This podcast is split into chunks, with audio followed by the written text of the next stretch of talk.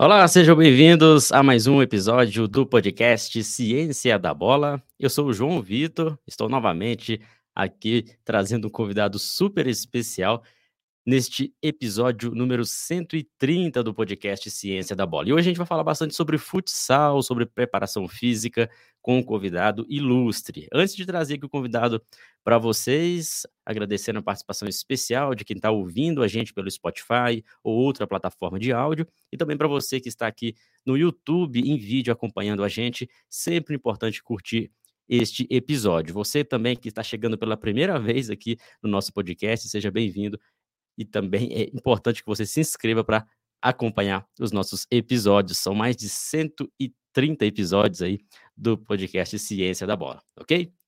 Hoje vamos falar com o João Romano, João Carlos Romano, que é preparador físico de futsal, tem uma carreira longa dentro da área, um profissional de extrema excelência. Tenho certeza que vocês vão gostar de conversar aqui com o João Romano. Tenho certeza também que você que trabalha com preparação física vai poder aprofundar um pouco mais no conhecimento que o João vai transmitir nesse bate-papo de hoje. Só lembrando, quem está com a gente aqui, ó, tem um QR Code, quem tem vídeo, para você, depois desse episódio, conferir o Ciência da Bola Lab, que é a nova modalidade de formações do Ciência da Bola, ok? Então, é uma comunidade ali fechada para membros, onde você pode aprofundar e estudar com a gente. Tem o um link aqui na descrição, caso você tenha interesse em participar. João Carlos Romano, preparador físico, atualmente na equipe do Jaraguá Futsal, também preparador físico da seleção brasileira de futsal, campeão do mundo pela seleção brasileira, teve experiência em outras equipes como Joinville, 30 anos de carreira. Tudo bem, João? Seja bem-vindo aqui ao Ciência da Bola. Fala, João. Sempre um prazer poder estar aqui contigo. Já tivemos em algumas empreitadas, né?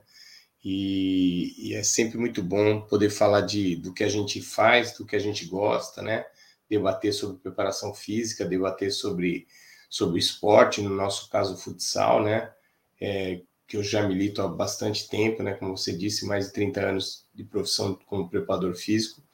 Estou à disposição, espero que seja bem bacana. É, hoje a gente vê é, muito bem difundido, difundido a coisa do podcast, né?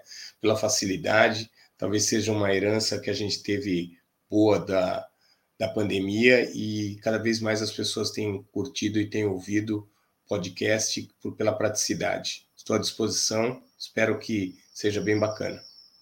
Legal, João, seja bem-vindo novamente. Bem lembrado, o João já esteve com a gente aqui em Informações, esteve também no, no Congresso recentemente. Já é de casa, só que eu fiquei pensando, poxa, mas o João não, não esteve aqui ainda no podcast, que é o momento que a gente pode dedicar para não só aprender sobre a área, mas entender um pouco também da carreira do João Carlos Romano, que é uma carreira bonita e brilhante de muitas vitórias dentro do futsal. E você, João, é um profissional que, além de, estar nas quadras aí nos últimos 30 anos, você também compartilha bastante conhecimento. Você traz uh, conhecimento nas redes sociais, você participa de eventos, cursos. Isso é importante, uma característica que, que nós admiramos e compartilha com o que nós fazemos aqui no CS da Bola. Então, esse momento é seu, tenho certeza que o pessoal vai gostar. E para a gente dar o pontapé inicial, João, queria saber de você uma coisa. Eu acho que nunca te perguntei sobre a sua, seu início de carreira no esporte. Parece que você iniciou no futebol, no interior de São Paulo, algumas equipes ali de futebol, depois migrou para o futsal e daí então não saiu mais. Eu gostaria de saber o que fez acontecer essa mudança de sair para o futebol, para o futsal, se era seu sonho trabalhar com futsal e por que, que você escolheu o futsal? Na verdade, na verdade, né, o, o primeiro trabalho profissional é, com, com esporte foi com futsal, mas foi um time bem amador, né? Um time bem amador. Até uma história curiosa para se contar, que eu trabalhava numa escola, dava aula numa escola, né? A gente vê como profissional de educação física, isso até sirva de exemplo para todo mundo, né? A gente acaba transitando por vários ambientes, vários locais para a gente chegar naquilo que a gente deseja, que no meu caso, como eu sempre fui um jogador fraco, era ser preparador físico, né? Para eu estar dentro do, do campo, no caso futebol, eu tinha que ser como preparador físico, jogando e nem no futsal eu também não conseguiria. E aí eu comecei, eu dava aula numa escola e um dos meus alunos falou assim: pô, meu pai tem um time de futsal e o preparador físico está indo embora. Você tem interesse em falar com ele? Pô, tem interesse. Aí cheguei lá, o preparador físico estava indo embora, até um, é um profissional muito conhecido no futsal de São Paulo, Nicolino Belo Júnior, ele tem livro escrito sobre futsal, né? E eu fui substituí-lo, uma missão, meu primeiro trabalho, meu primeiro, meu primeiro emprego como, digamos assim, como é, preparador físico de, de, de esportes, né? E aí eu topei, Fiquei algum tempo lá e aí, sem, sem existir o network, sem existir a palavra network, né? Não existia a palavra network naquela época. E, mas a gente já estava fazendo network, que era, conheci várias pessoas, né? Conheci é, profissionais que acabaram me indicando depois desse time para o futebol. E a história curiosa é que meu primeiro emprego nesse futsal aí, como eu contei, um filho de um, de um, de um aluno, né? Um pai de um aluno, né? Ele, ele me chamou para esse time e depois de dois meses trabalhando, eu perguntei para ele o que, que, queria dizer aquele elefantinho que tinha no, no símbolo da, da equipe, né? Para que, que eu fui perguntar? Acho que foi a pior coisa que eu perguntei. Ele falou assim, porque o nome do time era Bargos, né? B-A-R-G-O-S. E aí eu perguntei o que, que era o elefantinho. Não, ele falou assim, era um time de amigos tal, e tinha caras muito gordinhos, e a gente pôs time dos barrigudos e gordos. Então você pega o cara para trabalhar no primeiro emprego como preparador físico, trabalhar no time do Barrigudos e Gordos é, é desafiante. Mas foi sensacional, foi um, um baita é, tra, trabalho assim que eu tive, porque a gente treinava três vezes por semana, a gente fazia treinos numa pracinha e depois é, os treinos com bola eram numa quadra poliesportiva, mas os treinos físicos a gente não tinha espaço para treinar e foi um, uma experiência. E daí surgiu a oportunidade de futebol. Uma, a Pirelli, a empresa de pneus, ela tinha uma equipe de futebol com ex-jogadores. Os jogadores trabalhavam depois da carreira, começaram a trabalhar na Pirelli e jogavam futebol amador em Santo André, em São Paulo, né? E aí montavam equipes para disputar o campeonato classista do estado e o campeonato amador do estado. E aí eu conheci muita gente e aí entrou a segunda etapa mais profissional do futebol, fui para o Santo André, como você disse, né? Trabalhei alguns anos no Santo André, depois trabalhei no Palestra de São Bernardo, e aí apareceu o futsal definitivamente, né? Nesse meio eu troquei do Barrigudos e Gordos para um time melhor e fui galgando times melhores. Quando eu vi que a coisa estava ficando legal, eu meio que desisti do futebol, mas desisti assim, é, desisti de, de atuar como preparador físico. Eu tinha uma empresa de avaliação física é, em São Paulo e a gente prestava é, assessoria em fisiologia e em preparação física para as equipes de futebol. Então eu fui campeão da série, eu fui campeão da Copa do Brasil com Juventude, fui vice-campeão da série B com Goiás. E é, então foram trabalhos que a gente fazia paralelo, porque naquela época as equipes não tinham condição de ter um, um fisiologista nas suas, na sua comissão técnica. Então, eles terceirizavam esse trabalho e a gente ia cada 30 dias, ficava oito, nove dias, depois voltava e a gente se revezava. Era eu e meu sócio, meu sócio Luiz César Martins, o Cezinha, morreu no voo da Chapecoense. Ele, ele trabalhou no Grêmio, trabalhou fora, no Japão, trabalhou em diversos lugares. Foi foi teve passagem brilhante pelo São Caetano, no aquele São Caetano da Libertadores, no São Caetano campeão campeão paulista. E, uh, e a gente montou uma empresa e a gente atua em diversos lugares e infelizmente teve essa morte trágica. Interessante a sua história, João. Dentro do, do esporte, né? Principalmente, não só no futsal, mas esse, esse dedinho aí no futebol. E, e o que, que que te fez assim mudar? Foi mesmo um acaso? Foi a oportunidade que apareceu do futsal e aí você abraçou? Ou alguma coisa ele te chamava mais atenção com a modalidade? É, eu acho que foi oportunidade, a oportunidade de, de em 1992 eu já tinha passado pelo meu segundo time de futsal e eu sendo convidado para ir para o terceiro, né? Um time, uma equipe forte de São Caetano, né? Uma equipe forte do Brasil em 1992 eles me chamaram para para ser preparador físico da equipe na época chamada juvenil, né? Não tinha essa nomenclatura do sub-20. Para ser preparador físico do juvenil, que era uma equipe multicampeã, disputava campeonatos brasileiros e de Taça Brasil. E aí eu aceitei, eu falei assim, vai ser legal porque para mim vai ser importante é, para eu me fixar numa equipe maior. E aí começou, o negócio ficou, começou a ficar profissional. Três, é, eu estava no juvenil, em dois anos eu estava no adulto. E aí o adulto começou de 1996 na primeira liga futsal que teve, né? Já são 27 até agora. Uma curiosidade, eu estive nas 27 ligas, eu estive em todas as ligas desde o início.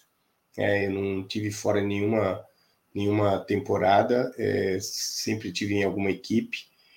E aí o, o regime de treinamento passou a ser dois turnos, começou a ser profissional. Paralelamente eu levava outras coisas, a, avaliação física, o terceir, terceirizamos um laboratório dentro da, da Faculdade de Educação Física de Santo André.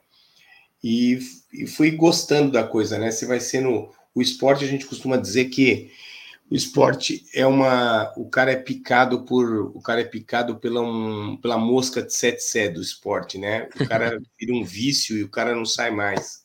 Foi o que aconteceu. Eu tive algumas oportunidades no futebol, mas nunca nada que me satisfizesse para. tivesse satisfação para ir. E acabei não indo, e aí apareceu 2005 a seleção brasileira. E aí acho que acabei me fixando mesmo, que tive essa oportunidade a gente não sabe, né? O Sino, o Sino não participa, mas será que eu ia ter essa oportunidade no futebol? A gente não sabe, mas sou feliz com o que eu faço, é, gosto muito do que eu faço, que é o que é mais importante, né? Você ser feliz, acordar todo dia e, e fazer aquilo que você acredita e aquilo que você gosta. Então, minha origem, minha origem foi essa. Então, a, a mosquinha me picou, né? Uma outra curiosidade do meu início na GM, meu, minha equipe era Zé Elias, Fernando Diniz, então Fernando Diniz, atual treinador da seleção, foi meu atleta na GM, e, e entre outros Gino, um atleta que já parou, então tinham vários atletas de futebol que estavam, que jogavam na GM, completavam o salário, porque naquela época os salários não tinham salários maiores como eles fazem hoje naqueles que se destacam né, na base do futebol. E eles tinham que completar a renda no futsal. Eles ganhavam um bom salário no futsal. E aí era um desafio para o preparador físico né início de carreira em num time maior entender que o atleta já treinou lá no futebol né? Porque a gente com sangue total doce para fazer o, o treinamento querendo fazer tudo aquilo que a gente aprendeu, tudo aquilo que a gente quer desenvolver, e acaba, pô, não, o cara tem que treinar, tem que treinar, tem que treinar, tem que treinar, mas a gente tive essa expertise para começar a olhar, pô, mas o cara já treinou lá, o que, que você treinou lá? Comecei a fazer esses contatos, então o futebol sempre teve presente, porque os atletas da, do meu primeiro trabalho em uma equipe mais profissional, e os atletas eram oriundos do futebol, então tinha que entender um pouco também de, tu, de tudo isso que acontecia. Hoje já, isso já não acontece, né, João? Essa, essa, essa mescla de atletas jogando futebol e futsal. Talvez ali na base, na iniciação, mas depois há essa, essa divisão. Isso foi os anos 90 que você iniciou, né? Início dos anos 90, iniciou dentro do esporte. E como que, que era a visão do preparador físico, a, a visão dos profissionais que estavam no, nos clubes, com a entrada de um profissional de saúde, né, de preparação física. Havia resistência ou, ou não? Era bem aceito, tanto no futebol quanto no futsal naquela época?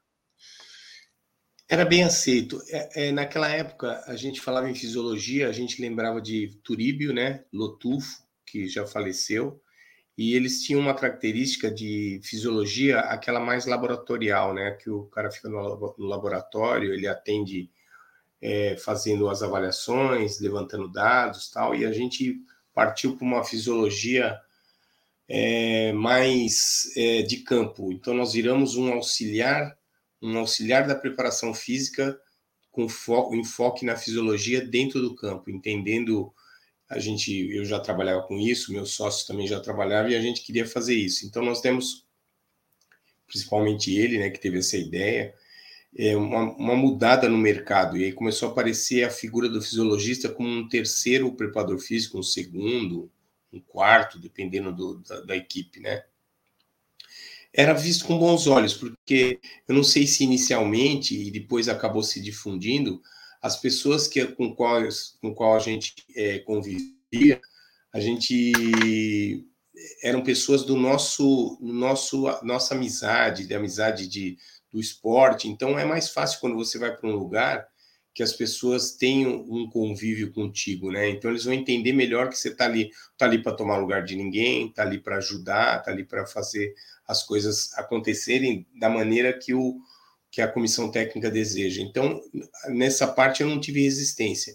E no futsal sempre foi diminuto a comissão técnica, né? Eu falo que o, o esporte hoje é a gente fala em transdisciplinariedade, né? A gente ainda está no multi, partindo para o interdisciplinar. Então a gente tem um pouco de dificuldade até pelo número de pares, a gente tem poucos pares nas, nas funções. Então, só o treinador que tem um par, que tem um auxiliar técnico, eu tenho um auxiliar, mas não é um auxiliar em tempo integral, não tenho fisiologista. Então a gente acaba sendo naquele circo que a gente vai, que você vê assim, pô, aquele cara era o mágico, né? Aí ele volta de palhaço. Pô, é o mesmo cara, é o palhaço, é o trapezista. Então, o preparador físico do futsal, hoje, se ele não está numa equipe das tops, ele vai ter que ser tudo isso, porque já nas tops ele vai ter que ser o cara do circo que faz tudo.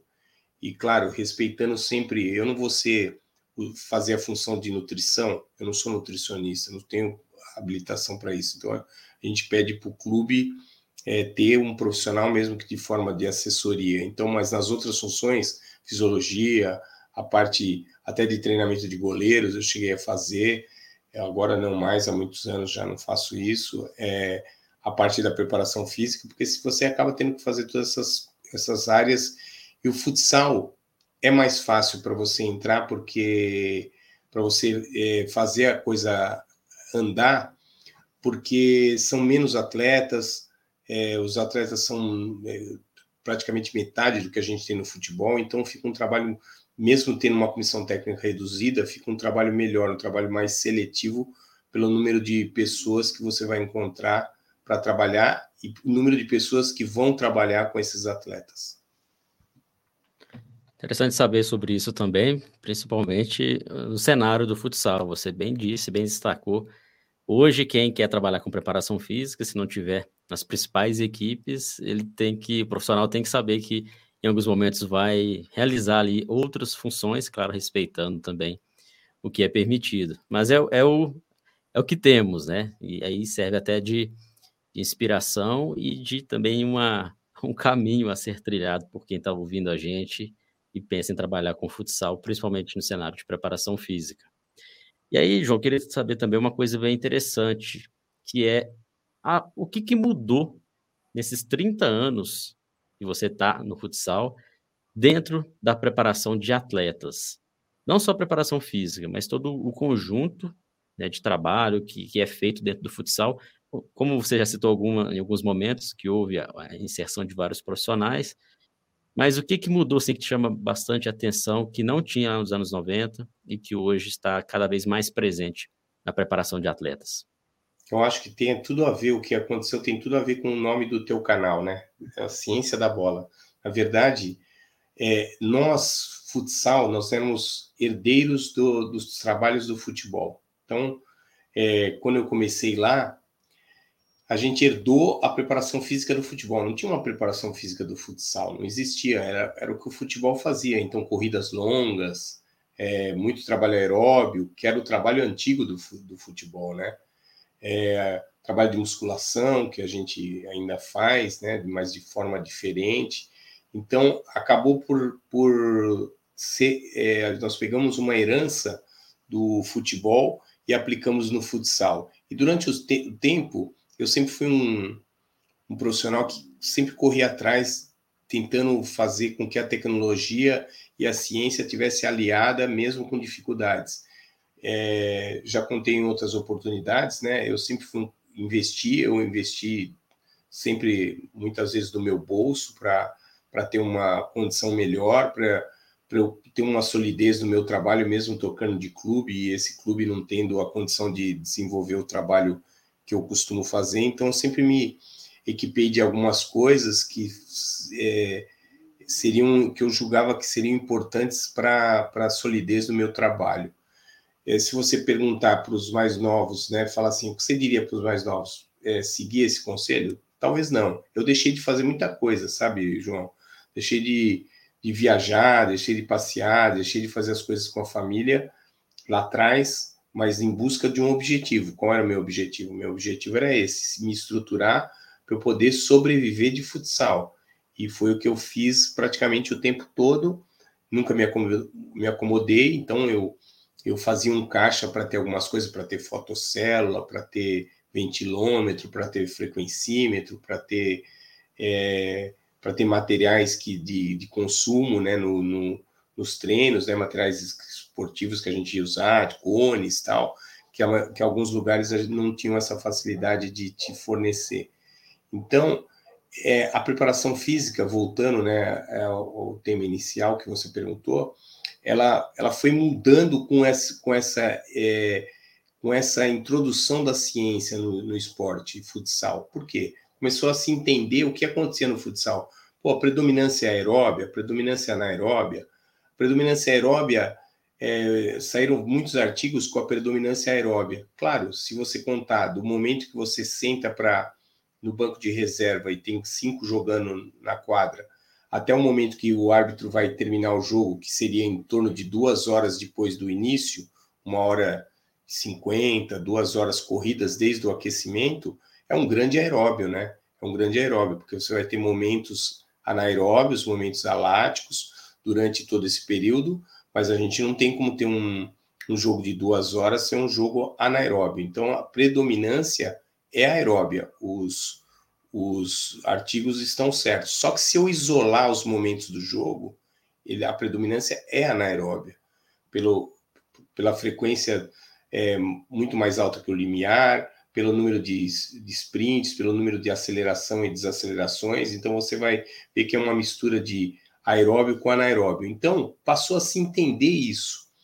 Tanto que, que o curioso é que o futebol partiu para esse lado, né? Futebol partiu para esse lado, o futebol partiu para o lado de ter, de ter é, jogos reduzidos, né? fazer trabalhos com campo reduzido, com número de atletas reduzido, imitando o futsal, né? imitando coisas que o futsal já faz parte do, teu, do seu cotidiano. Né? E, e isso ajudou o futsal a entender o que o futebol estava começando a fazer e tentar começar a aplicar no futsal aquilo que o futebol já aplicava já há algum tempo. Então, eu acho que mudou muito. A gente saiu um pouco de fora da quadra, né? De, saiu um pouco do treino extra quadra, né? Se fazia muito treino extra quadra. Trouxemos praticamente quase tudo fora que aí entra na parte estrutural, né? A gente não tem a a gente terceiriza uma usa terceirizado uma academia que é de uso coletivo, então o dia que eu faço academia, eu não consigo fazer outro treino, que é uma coisa comum no futebol, né? Treinou, treina no vestiário, já sobe para fazer outro tipo de trabalho e a gente não consegue. Essa é uma ideia que até tenho aqui no Jaraguá e a gente está tentando implementar para ser tudo ali. Então, essa coisa de, de você ter toda a estrutura te facilita você ficar num lugar só e fazer o trabalho 99% ou 90% dentro da, da quadra. Eu, fazendo uma parte sobre isso, eu gosto do, no início da, da pré-temporada, eu gosto de fazer a coisa fora de quadra, eu gosto de fazer a corrida, eu gosto de fazer algumas coisas anaeróbias, fora da quadra, na grama, na pista, é, em sintético, eu gosto de usar isso, né? Porque eu acho que dá uma base legal, mas os outros 90% é tudo dentro da quadra, e isso a gente foi herdando depois do futebol, quando o futebol já tinha é, caminhado muitos passos à frente, né? Porque eu fiz curso técnico de futebol, paralelamente ao meu último ano de faculdade, e a gente tinha que fazer um estágio obrigatório num clube de futebol. E eu fui na portuguesa, isso nós estamos falando de 1986 era, era os trabalhos eram muitos trabalhos físicos. O trabalho técnico tático era ou técnico puro, né, aquele dois com dois, três com três, é, individuais, e o trabalho o trabalho técnico coletivo ou técnico tático era um trabalho é, mais voltado à parte coletiva, né? Mais fa falando o que a gente chama de coletivo hoje, que praticamente quase que não é usado, porque ele reproduz muito jogo, ele te depleda as reservas da semana e por outros aspectos. Então, se fizer um resumo, fizer um resumo, o futsal evoluiu muito, muito, e ele cortou esse cordão umbilical com o futebol na preparação física. E hoje a gente tem, é, com, até com satisfação, a gente vê das 22 equipes da liga, todos têm treinador de goleiros, têm preparador físico e todos desenvolvem um trabalho de controle de cargas. Isso é, é legal porque é, faz com que o esporte caminhe numa direção de, de poder andar sozinho e poder fazer as coisas baseadas para a preparação física do futsal e não baseado no futebol. E durante esse período, a ciência evoluiu bastante, não só no esporte em geral. No futebol ainda tem, por parte de torcedores e alguns profissionais, ainda tem um certo, uma certa resistência mas tenho certeza que isso em breve vai, vai diminuir, já está sendo diminuída. No futsal, a gente vê que, por mais que existam vários estudos científicos, mas em comparação com o futebol, os estudos ainda são, são pequenos, né, João? Ainda há bastante coisa a ser produzida cientificamente, ou você acha que, que ainda está, que não, que já estamos bem, bem avançados em relação a isso? Não, não, muito pouco avançado, até, até assim, é, a gente acaba se. A gente não pode se acomodar com a estrutura, né? Só que para a gente dar um passo à frente, a gente tem teria que ter um, o clube apoiando esse passo à frente. Então, vou te falar uma coisa assim que, que é um fato real e que você vai entender com, porque algumas coisas não avançam. Das 22 equipes que tem da Liga Futsal atual, só duas usam GPS. Então é muito pouco nós estamos falando aí de. Estamos falando de 20 equipes, estamos falando de 10%, né? 10%. De 22 equipes, duas usam, estamos falando de 10%. O Minas e nós aqui em Jaraguá, o Minas, porque o Minas tem é, o clube, o clube adquiriu e usa em outros esportes. E nós, porque eu, usando aquela, aquela velha tática de comprar as coisas e o clube topou pagar a licença, é, claro, é, é indoor, o, o, GPS passa por acelerômetro, magnetômetro e outros ômetros aí, né, para gente, a gente saber. Tem uma margem de erro, tem. Pô, mas é muito diferente de eu não ter nada, né, João? Se eu não tenho nada, eu não tenho caminho para eu seguir. E eu vejo que o caminho é, é, com, a, com a ciência, ele é inevitável, ele não tem volta, não tem volta quem voltar e persistir não utilizar a ciência vai, ser, vai ter problemas, né? A gente ouve, você falou exatamente disso, né? Torcida, comentários, tal, comentaristas falando, pô, há um tempo atrás, hoje já nem se usa mais, né? Ah, o CK tira o cara do jogo, o CK tira o cara do jogo. É, o, agora o GPS tira o cara do jogo, o fisiologista tira o cara do jogo. Não é? O, o jogo ficou muito físico, então com esses controles, né? a gente sabe muito bem disso, a, a gente começa a dosar as cargas da semana. E nessa dosagem de cargas, acaba passando por algumas coisas que não se fazem mais porque a, o ritmo, o ritmo e a estatística de, das métricas né, mostrou que a coisa evoluiu muito em alta intensidade, número de sprints, em, em distância total, e, e, isso acaba por tirar o atleta de alguns momentos, tipo, pô, o atleta não bate mais falta quando acaba o treino, é, o atleta não, não faz mais parte específica quando acaba o treino. Porque é, há uma maneira de, de, de, fazer com que isso aconteça. Ah, sim, a gente pensar na unidade de treino e deixar um espaço para que isso aconteça sem prejudicar a parte principal ou expor o atleta. Mas, na verdade, se você olhar, eu, eu, eu peguei essa época, era muito diferente, né? Os treinos não tinham intensidade há 30 anos atrás os treinos de futebol, eram pouco intensos os treinos com bola. Hoje são muito intensos. Então, se a gente não entender o que está acontecendo, a gente não saber o que está acontecendo nos treinos com bola, baseado nos controles, né, no, nos, no monitoramento e controle, a gente não vai ter, a gente não vai conseguir trilhar um bom caminho. Então, essa influência acaba sendo pelo desconhecimento, né? As pessoas influenciam por, por desconhecimento. É, baseado no quê? Baseado no, na troca de atletas, na poupar atletas ou tirar o atleta de jogo e, e, resultado, né? Tudo gira em torno do resultado. Eu tiro o atleta porque o atleta está cansado, eu não ganho. E aquilo volta no começo. Pô, tirou, também tirou o cara. Agora se tira um cara para tudo. Mas quem está lá e quem está aqui, nós que estamos aqui somos da, nós somos da área, a gente sabe os porquês que o cara saiu. Não saiu porque é, ele é bacana, eu quero poupar o cara. Tem motivos para sair. Então, é, os instrumentos são muitos, é, mas o feeling das pessoas que estão lá é importante, porque eles vão olhar aquilo que foi coletado e vão olhar aquilo que está acontecendo dentro do campo, que está acontecendo dentro dos treinos. E o feeling dele Acho que o nosso feeling jamais vai ser substituído, né?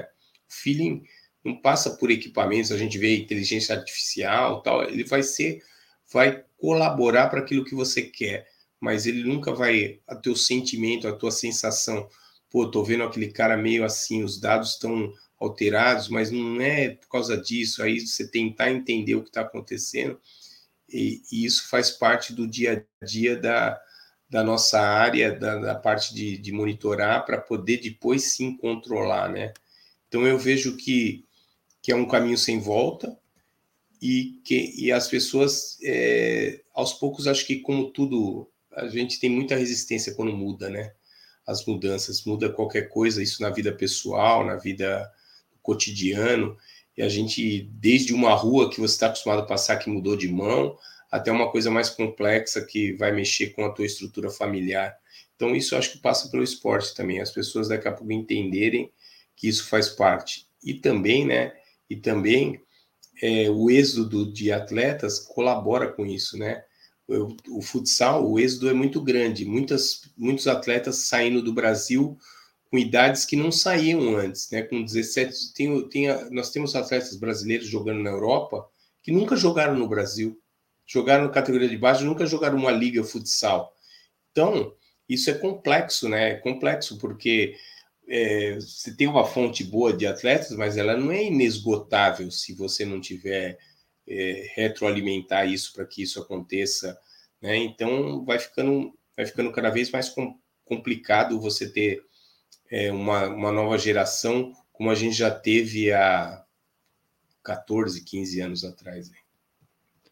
Muito legal você tocar nesse assunto, João, sobre uh, diferenças de, de, o novo, a novidade, a implementação de, da ciência, de aspectos tecnológicos. Muita gente fala, tanto do futebol quanto do futsal, que hoje há, é, não, era, não é tão bom quanto era no passado. A gente não está formando craques, os jogos não estão tão bonitos como antes. E muitas vezes há um, um, certo saudosismo de algo que talvez, por a pessoa ter vivido naquela época e não ter acompanhado, como você, por exemplo, acompanha e trabalha no dia a dia, é, tem uma outra visão. Que hoje a gente vê, sim, vários atletas de qualidade, o trabalho sendo bem feito, porém tem outras variáveis que podem, de repente, interferir e faz com que, de repente, a pessoa acredite que no passado era melhor hoje continua sendo bom, tão bom quanto no passado. As necessidades de hoje são diferentes, né? Os problemas de hoje são diferentes. E você vivenciou aí 30, mais de 30 anos de carreira, acompanhou várias mudanças, vários craques que passaram no futebol brasileiro, futebol internacional. O futsal, principalmente, que nos últimos 30 anos houve várias mudanças de regras, e isso também afeta um pouco ali a quem assistiu o futebol antigo, o futebol de salão, o futsal que temos hoje. Na sua visão, João, você que está no dia a dia, está nos clubes, convive com atletas, é, há essa diferença muito grande mesmo? É justificável as pessoas falarem que no passado, de repente, era mais bonito, o jogo era melhor? Ou não? Você acha que é um processo mesmo que vem acontecendo e é natural as pessoas pensarem dessa forma? É, eu acho que eu acho que assim, o jogo era diferente, era outro jogo, como você disse, as regras eram outras, né? No, se você olhar lá para trás, o futebol de salão era uma área menor, a bola era mais pesada, é, inicialmente não podia fazer gol dentro da área, tinha que tirar, não existia goleiro linha. Então o jogo foi se tornando dinâmico. Só que eu vejo assim, algumas coisas não acompanharam a evolução. eu acho que de dentro para fora a gente evoluiu bastante. De dentro do, do, da tua unidade de time, seleção, evoluiu muito. Mas o comando, o comando da, das estruturas, o comando, a, os, as, os gestores de campeonatos não cresceram, cara. Não cresceram. Eu, eu tomo como exemplo agora é, muitas reclamações com a arbitragem. O cara não está errando porque ele quer, não está sacaneando ninguém, porque nunca ninguém parou para olhar para essas pessoas. Eu estou me referindo ao futsal, tá? Nunca ninguém parou para olhar para essas pessoas, nunca ninguém deu apoio para essas pessoas para que elas pudessem ter a chance, como eu tive, como muitos profissionais têm, de viver do futsal. Essas pessoas não vivem do futsal, da arbitragem. Então, você já começa a ter uma coisa muito complicada, né, João? Que, por quê? Porque se ele não vive de futsal, ele vai estar tá vindo de algum lugar para apitar teu jogo. E desse lugar que ele está vindo para apitar, ele vai ter problemas. Ele trabalha num banco, ele trabalha num, numa metalúrgica, ele trabalha numa, numa escola, de, numa escola onde ele é cobrado, então ele tem cobranças. E essas cobranças influenciam diretamente na atuação de, dele nos jogos. E como ele não é profissional, ele não pode exigir, ah, eu fui daqui para Erechim, eu cheguei dois dias antes, eu vou ficar lá no hotel. Normalmente eles pegam pessoas da região, ou se for árbitro neutro, que vai chegar muitas vezes no dia do jogo, ou no dia anterior do jogo. Então, porque ele não pode ficar muitos dias sem trabalhar. Estou citando isso como exemplo, por quê? Porque fora também o comando não acompanhou. E a gente às vezes quer crescer de qualquer maneira, sem estruturar. Pô, vamos estruturar, vamos dar uma condição para os árbitros, os árbitros melhorarem. É o que, que precisa? Precisa disso, disso, disso. Ah, eu vou conseguir viver. Como a gente vê no futebol, né? Os, os, os árbitros hoje praticamente são exclusivos da arbitragem. Eles não trabalham mais como há 20 anos atrás. Ah, fulano de tal trabalha no banco tal. Até porque não dá, né? O, o árbitro erra um, um lance e ele trabalha no Banco do Brasil e aí ele vai lá, o cara vai ser atendido, vão xingar o cara. E o mundo está muito intolerante também, corre até risco. Então eu acho que as estruturas têm que melhorar. Agora está se criando um novo campeonato, uma nova novo campeonato intitulado de Campeonato Brasileiro. Tá legal, vai ter emprego para mais pessoas, tal, mas qual o objetivo disso? Será que é legal ter campeonatos parecidos rolando ao mesmo tempo? com equipes similares? Será que não é melhor fazer um grande campeonato com divisões? Então, tô, tô viajando aqui e mostrando que dentro cresceu. Até às vezes o próprio dirigente do clube, dos clubes de futsal, é, às vezes eles não, eles têm dificuldade de crescer, por quê? Porque eles realizam outras atividades, eles não são remunerados, eles estão ali para dar um apoio, então ele tem que correr atrás de um monte de coisa. nessa hora, né, João, eu vou cuidar, como diz aquele ditado, farinha pouca, meu pirão primeiro, né? Então, se ele está com problema, ele vai cuidar primeiro da vida dele, do, depois do clube. Então, eu acho que tinha que ter uma, um negócio para crescer, para porque o crescimento vai fazer com que o, os atletas não saiam tão cedo do Brasil. Então, se você vai ter, já temos muitos bons jogadores, né, circulando aí pelo Brasil, mas tem muito mais gente fora boa porque eles, eles vêm pinçam.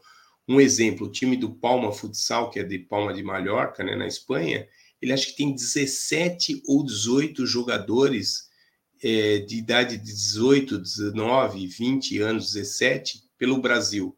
Então, imagina, esse cara vai tirar um momento, ele vai levar para a equipe dele, ele vai emprestar para um outro, para ver como que ele é. Então, nós estamos falando praticamente de quase uma equipe inteira. Uma equipe inteira eles têm circulando. Por quê? Porque tem condição, o euro é um dinheiro forte. Eu, se eu ganhar dois mil reais aqui, eu não vou conseguir sobreviver, mas lá livre, se eu ganhar dois mil euros, eu vou conseguir fazer bastante coisa, se for livre. Então, tem toda, toda essa coisa que acaba atrapalhando essa, essa, essa, esse aprimoramento, né, de, digamos assim, mas eu acho que eu dei uma pincelada um pouco de tudo que eu acho, né? Essa estrutura de arbitragem, essa estrutura de dirigente, estrutura dos gestores de campeonatos, pensar pensar em como um espetáculo, mas sem deixar de dar condição para o atleta jogar. Não só pensar no espetáculo, porque o espetáculo maior que gira em torno é o jogo. A NBA tem espetáculos, mas o, espetáculo maior é o jogo. Nunca aquele espetáculo vai ultrapassar o jogo. Então, às vezes, ficam preocupados com umas, algumas coisas. Pô, a luz tem que estar apagada porque vai fazer. Nós vamos fazer um, uma entrada mais pirotécnica e se eu deixar acesa, eu não vou conseguir apagar e acender rapidamente porque a luz não é de LED. Pô, aí atrapalha meu aquecimento, atrapalha o aquecimento da equipe adversária. Então, pensar sim no show para pensar no que está dentro da quadra. Então, eu acho que se todo mundo pensar e se voltar com mais carinho, não digo nem com carinho mesmo, pensar algumas coisas que podem ser mudadas, coisas pequenas, fazer com que o atleta não vá mais embora, ele fique no Brasil, ele consiga ter um bom salário, ter um bom, um, uma boa perspectiva, né? E continuar, porque essa coisa já mudou, pelo menos alguma coisa já mudou. Os times chegavam, contratavam no futsal em janeiro, o cara ia mal, em março ele mandava os jogadores embora. Hoje ninguém manda mais ninguém embora. Muito difícil, muito difícil, muito difícil. O cara fica até o final da temporada, ou duas, ou tem multa agora, normalmente, para sair. Então, tem mudado. Tem que ser mais radical essa mudança para a gente ter toda essa coisa mais alinhada. Eu acho que falta esse alinhamento com as estruturas. Estava vendo aqui antes de começar, a gente jogou a Copa Sul, como exemplo. A gente jogou a Copa Sul aqui em Jaraguá, terminou sábado. Fizemos uma final com o Tubarão. Tubarão tá jogando agora, cara, seis horas da tarde, tá jogando em Tubarão, primeiro jogo da liga. Então, os campeonatos não se comunicam, cara. Eles não têm comunicação. Eu não tenho comunicação de um campeonato com o outro. Ah, o futebol. Pô, pelo menos o futebol, sabe? O cara não vai jogar dias subsequentes ou um, um dia de intervalo. Ele vai jogar no sábado, vai jogar na quarta, vai jogar no domingo. E aqui não. Ah, não, tem que ser assim porque o adversário quer assim, o outro quer assim. Então, essa comunicação eu acho que vai fazer a gente avançar muito.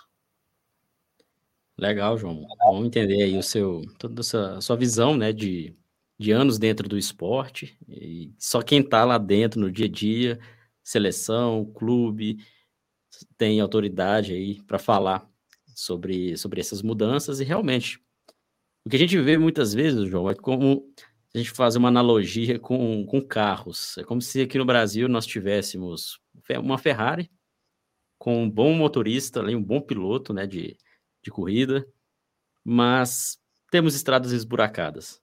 Então a melhoria aconteceu ali dentro, tem engenheiros mecânicos ali, bons mecânicos, engenheiros, tudo organizado, boa, boa capacitação, mas o que vem de fora, o entorno, né? Ruas esburacadas, vários problemas, que não faz com que essa Ferrari caminhe de uma forma veloz, né? Então é, é interessante. E tem pessoas, é, alguns profissionais da mídia, torcedores, que muitas vezes rotulam que nós que somos culpados, né? Os, os profissionais do esporte é que são os culpados, aqueles que robotizam, segundo eles, entre robotizam entre aspas, né? Traz muita ciência, traz muita robotização, e não é bem assim, a gente tem que olhar o esporte de uma maneira ampla, entendendo que sim, há necessidade de melhoria. E essa sua fala foi bem interessante, né? De dentro para fora a gente viu, viu um crescimento, mas ainda falta isso, profissionalismo de fora para dentro. E, e é, eu acho muito bizarro quando você fala, João, uma equipe jogou ontem e vai jogar hoje novamente. É normal isso acontecer no futsal? para o atleta. É. Jogou no sábado, na verdade, joga hoje, mas um dia em Tubarão, Tubarão são cinco horas de distância daqui. Acabou o jogo sábado à noite, foi embora para Tubarão de ônibus. Teve domingo, ele chegou no domingo, ele não deve ter treinado de manhã e nem à tarde, porque não tinha condição. Nós jogamos um campeonato okay. cinco dias seguidos. Nós jogamos, tem os campeonatos Taça Brasil, essa Copa Sul, eles são jogos diários, diários. Você tem que fazer mágica para recuperar os atletas, porque são jogos diários. Então, o um atleta. Fisiologicamente, isso é normal? O atleta consegue se recuperar bem, João? Não, não consegue se recuperar bem.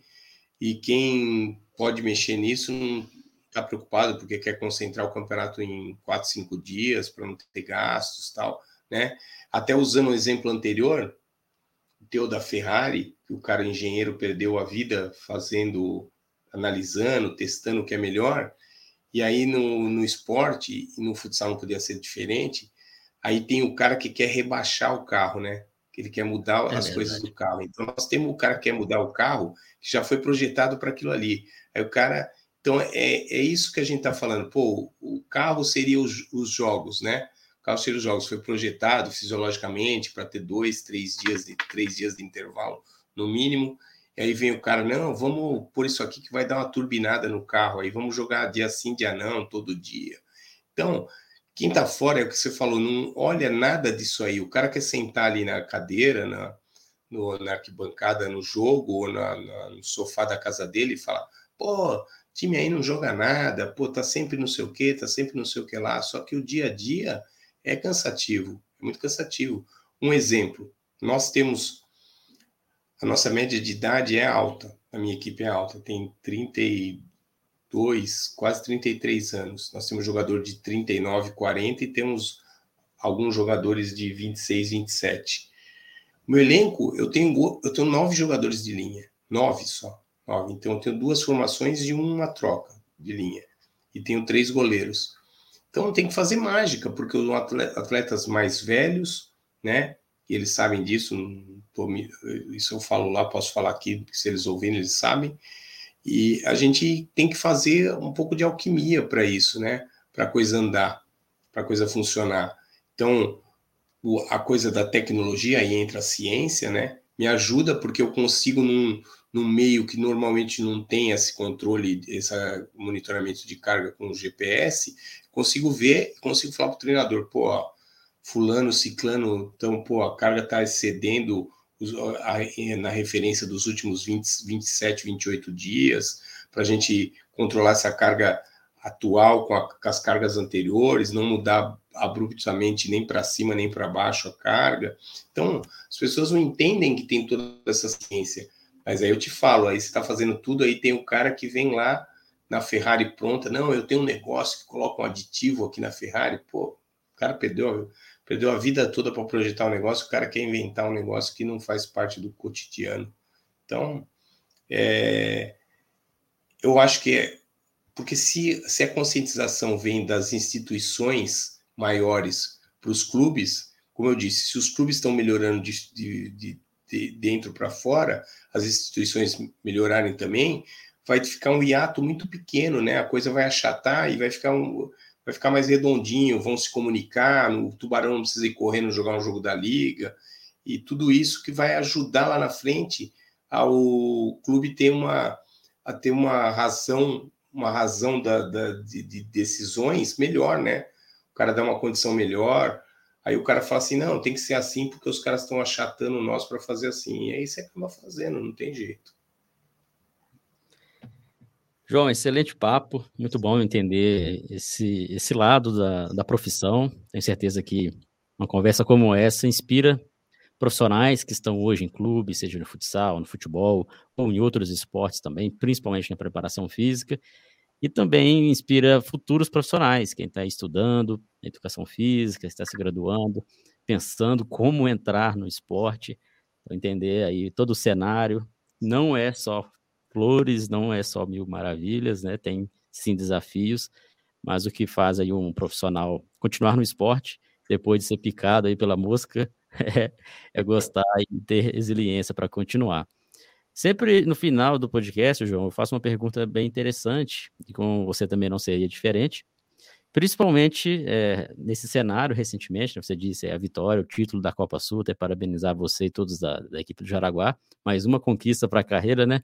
Você que já é campeão mundial, você que já ganhou várias ligas futsal aqui do Brasil. O que que te motiva? O que que é o futsal para o João Carlos Romano? Ah, depois de tantos títulos, de chegar ao topo ali da seleção, anos de carreira, o que que o futsal representa para você, João? O futsal, é, futsal, assim, praticamente eu, eu tinha, eu, se você falar assim, você pretendia, desde que você se formou na, na quando eu entrei na educação física, você queria ser preparador físico de futsal? Não, eu queria ser preparador físico. Isso eu tinha claro desde o dia 001 que eu entrei na faculdade, eu queria ser preparador físico, porque, como eu falei inicialmente, que era a maneira de eu estar próximo do esporte sem jogar, né? Sem pagar esse mico de ter que jogar alguma coisa, que era um mico jogar.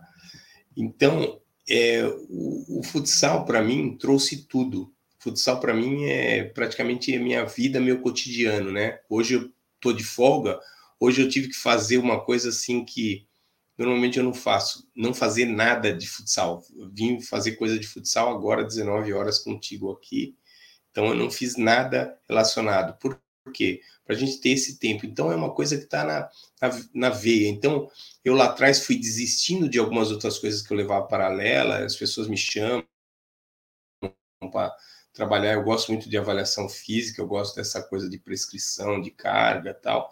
Mas eu blindei, eu blindei e falei assim: não, eu vou seguir e vou seguir e vou viver desse esporte. Eu acho que esse serve de exemplo para as pessoas. Nada é fácil, né? Nenhuma área é fácil. Ah, falaria, eu vou ser médico. Se o cara não tiver resiliência, tiver estudo e se aprimorar, eu, por exemplo, não tenho, tenho 58, tenho 58 anos. É, a gente, claro, não tem idade para parar no futsal é, exercendo essa função, mas talvez se eu não tivesse me aprimorado, eu talvez não estivesse na seleção ainda. Se eu não tivesse ganho, eu talvez não estivesse na seleção. Se eu não tivesse ganho e não tivesse me aprimorado, eu não estaria num clube, num clube como eu tive. Eu tenho é, orgulho de falar. Eu desde o dia, do primeiro dia que eu trabalhei com futsal até hoje, eu não fiquei desempregado em nenhum momento. Pô, eu sou um privilegiado. Pô, então, por que não retribuir o que esse esporte me privilegiou? manter durante todos esses anos empregado, dar condição para minha família, poder ter um bem-estar, mas assim, a, o recado que fica, isso aí não vai cair do céu, nada cai do céu, né? É, então, essas coisas é, vão ter que ser conquistadas, às vezes é, com abnegação, com coisa de deixar algumas outras coisas é, que você te, deseja fazer naquele momento, de ter umas férias melhor, menor, de pegar um espaço e, e, como eu fui várias vezes, fui no Cruzeiro, fui no Palmeiras, fui no Corinthians, é, ver treino nas férias, conversar com as pessoas, porque isso faz a gente crescer. Ah, mas você não é futsal? O esporte eu acho que é coisa globalizada, né? Então, eu, o futsal para mim é, é o meu, é o meu, além do meu é, fonte de renda, né? Fonte de, de sabedoria, né? Porque eu me especializei nisso é, é, é a coisa que eu levo para a minha vida, porque o, o que eu aprendi com pessoas que passaram, que eu trabalhei junto, com viagens que eu fiz, com países que eu conheci, então foi uma coisa multi, é, multiáreas, né? multidisciplinar dentro da, da minha formação, porque todas essas pessoas tiveram uma influência direta na minha formação e na minha resiliência para continuar e não chegar aqui, pô, já tô, vou desistir, não dá, ficar em casa. Então, acho que se fosse resumir numa palavra, o futsal é João e João é futsal, entendeu? Então, é, não me arrependo de não ter trabalhado com futebol, não. Talvez podia ter, ter tido o mesmo sucesso, mas eu tinha que deixar meu recado no futsal e acho que consegui deixar em boa parte que eu fiz. Faltava escrever um livro, né? O cara fala que tem que plantar uma árvore, ter um filho e escrever um livro. Faltava escrever um livro, eu, Mauro Sandri, do, do Sorocaba, que trabalhamos juntos na seleção, que se formou como preparador físico comigo, né? Até uma história curiosa. Ele fica louco que eu conte essa história, mas vou contar. Estava num belo treino aqui na Malve, como na antigo Jaraguá, o patrocinador era Malve, né? Que é na época do Falcão, e ele jogava. Aí o, o treinador da base falou assim: Eu tenho um jogador que joga, que está fazendo educação física, que quer, ser preparador físico. E ele chegou, se apresentou e falou: Ah, então eu quero te ajudar, tal, mas não quero parar de jogar. Aí eu falei assim, cara, jogar e trabalhar na comissão técnica, eu não vou querer, eu vou pegar outro cara. Não, mas pô, dá um tempo, tal. Vê, pensa melhor. Eu falei, não, quem tem que pensar melhor é você. Senta aqui do meu lado, olha esse treino na quadra, no lugar de quem que você vai estar no ano que vem. E aí ele olhou com jogadores Lenísio, Falcão, Ari, ele falou: me dá só 24 horas. No outro dia de manhã, ele me respondeu: falou assim, ah, não, vou parar e vou ser preparador físico. Ganhamos um preparador físico e não perdemos nada, porque não jogava nada, Mauro. Não Mauro, jogava. desculpa falar, não jogava nada. E com o preparador físico é sensacional. E escrevemos um livro junto agora. Um livro que vai ser lançado agora mais duas semanas, vai estar para venda.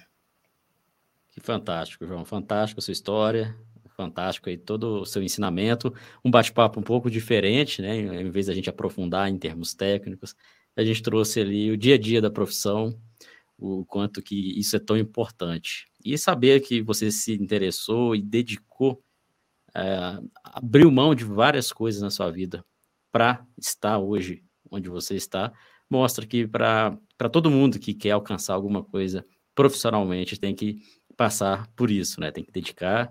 Não adianta querer optar, ah, vou fazer mais ou menos, vou fazer uma, duas, três coisas, não, não sai perfeito. Dedicar mesmo.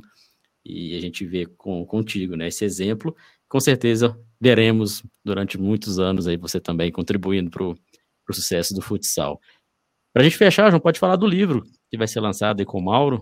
Qual é o nome? Vai ser lançado na próxima semana? O livro é sobre treinamento esportivo, dicas da preparação física. É um livro bem, bem acessível. Assim, a gente procurou contar fatos pitorescos de tudo. A gente falou de ciência, mas falou dos fatos que acontecem dentro da ciência, no, em cada coisa, na viagem, no aquecimento.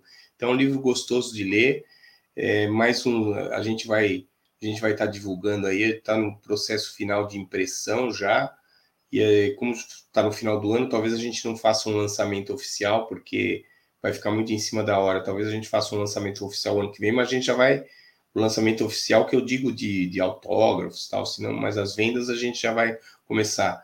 E aí me, me sigam ali no, no Instagram, né? João Carlos Romano, ou com Mauro Sandri também, que ele, que ele vai ter informações do livro.